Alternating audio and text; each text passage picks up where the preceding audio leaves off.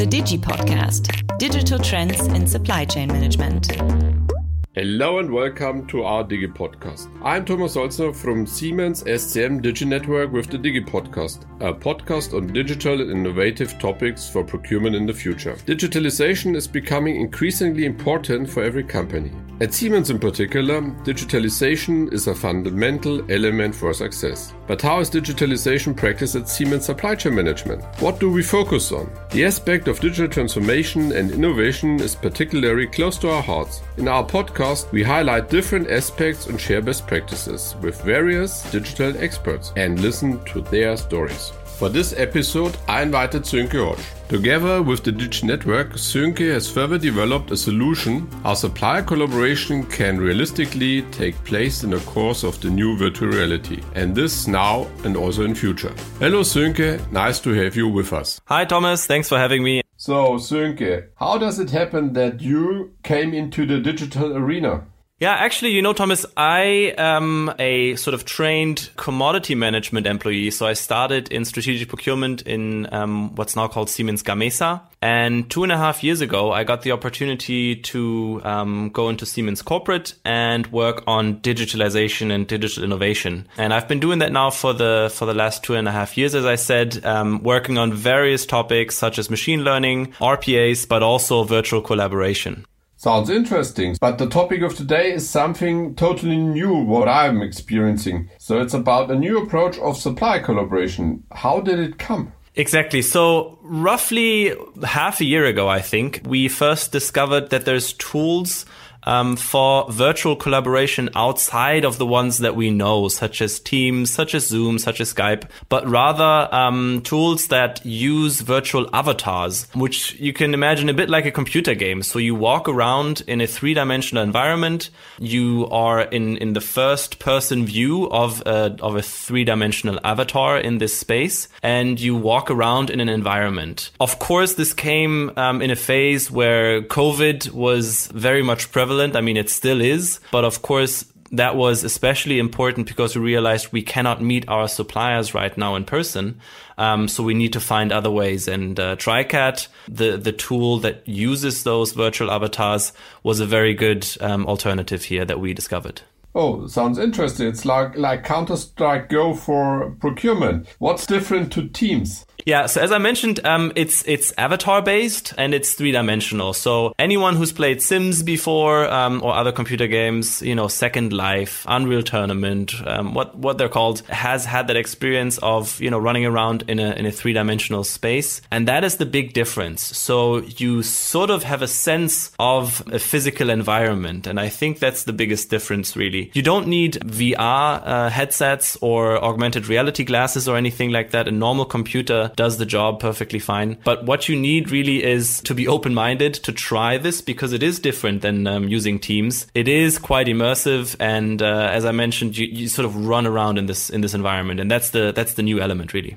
So you said immersive. So this means I don't like in Teams. Some people are taking care of their cats or they're doing emails in parallel. This means immersive. It's not possible, or is this uh, something that is also an aspect of TriCAT? Well, I think you can try, even even with TriCAT, uh, you can try to take care of your cat. That's a good play on words, but it, it is much more challenging. It's definitely more immersive in the sense that uh, you need to pay more attention. You are a part of a meeting. Imagine you're sitting in a meeting room and all of a sudden um, you decide to look into your emails. Usually people will notice that, right? And it's similar to that in TriCAT. You have a sense of a physical meeting. Um, and that's the big difference also to Teams where you can switch off your camera, mute your microphone, and all of a sudden you're basically out of the meeting, right? That sounds interesting. So this means during a meeting, I can also go for a coffee with a friend or with a colleague or with a supplier. Exactly. And that's also the beauty. I mean, in Teams, you also have uh, breakout sessions, right? But breakout sessions in TriCAT mean walking to a different room with your avatar. And of course, that also means you can grab a colleague or a supplier and say, Hey, let's go into the other room. Um, I want to talk to you about something. And that's very much possible in TriCAT and also one of the good use cases. One important thing to mention is, um, you know, TriCAT is a great tool, but it's not necessarily a great tool for all use cases. So there is certain aspects um, and, and certain use cases that are definitely ideal for TriCAT, but TriCAT is not the solution for everything, right? So really one of the biggest advices from my side is if you want to use TriCAT, think about the use case that you want to actually implement um, with the tool and think about whether the positive aspects of TriCAT can benefit that use case you are here because you also uh, say practice some use cases so maybe you can share shortly which kind of use cases you have had so far and what are the takeaways of these use cases yeah, sure. I mean, like any new tool, um, we started out by testing it, right? And the first tests were simply some internal team meetings with a small group of five people. Then we realized, hey, this is actually quite cool and it works. Um, so I decided to conduct a machine learning tutorial in TriCAT. So I presented some basic fundamental information about machine learning. Then we had some breakout sessions and ideation sessions to come up with new ideas on machine learning. And we developed um, use cases for machine learning and supply chain management. And all that happened in TriCAT. And then we said, well, if it works so well internally, why don't we use it also with our suppliers, right? So um, since then, we conducted two bigger supplier days with groups of 20 and up to almost 50 people. One supplier day was with one supplier only. The second supplier day was with two suppliers. And for anyone who works in supply chain management, that of course brings with it a whole new range of challenges in terms of confidentiality and communication, etc. Um, but we managed quite well. Um, and having conducted that pilot phase now um, enables us to say, hey, it works. The demand from the business is there, and we want to push forward. So now we're going into the phase of getting TriCAT certified and making it available um, to the greater Siemens audience as well.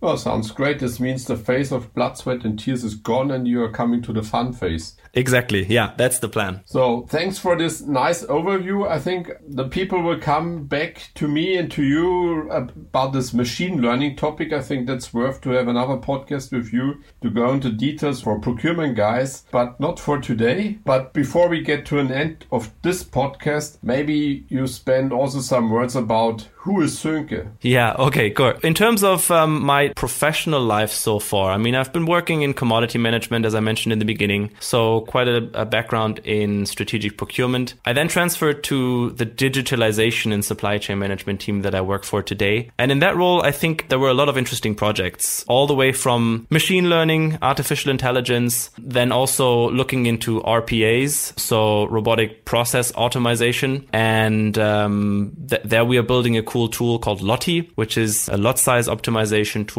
I'm also um, looking at or developing actually a what we call startup radar um, together with a colleague where we are trying to to sort of gather all this knowledge within Siemens about startups that we've worked with so far, startups that we know. So really anything related to virtual collaboration, digitalization in supply chain management is what I'm trying to push forward in our Siemens environment. Sönke sounds very promising for the future. It means broad scope, and uh, I'm totally convinced that we hear and meet sooner or later together. Thanks a lot for taking time and sharing your knowledge. Thanks for having me, Thomas. Have a good day. And to all our listeners, if you have questions, please contact us. And otherwise, look forward to the next episode of the Digi podcast. Thanks for joining us. Yours, Thomas Holzner. Goodbye.